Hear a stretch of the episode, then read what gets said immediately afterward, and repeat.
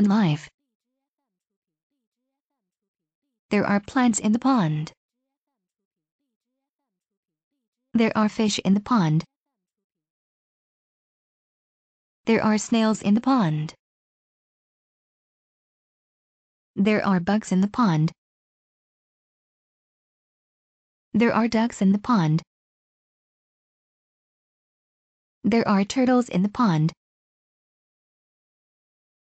There are beavers in the pond. There are boys in the pond.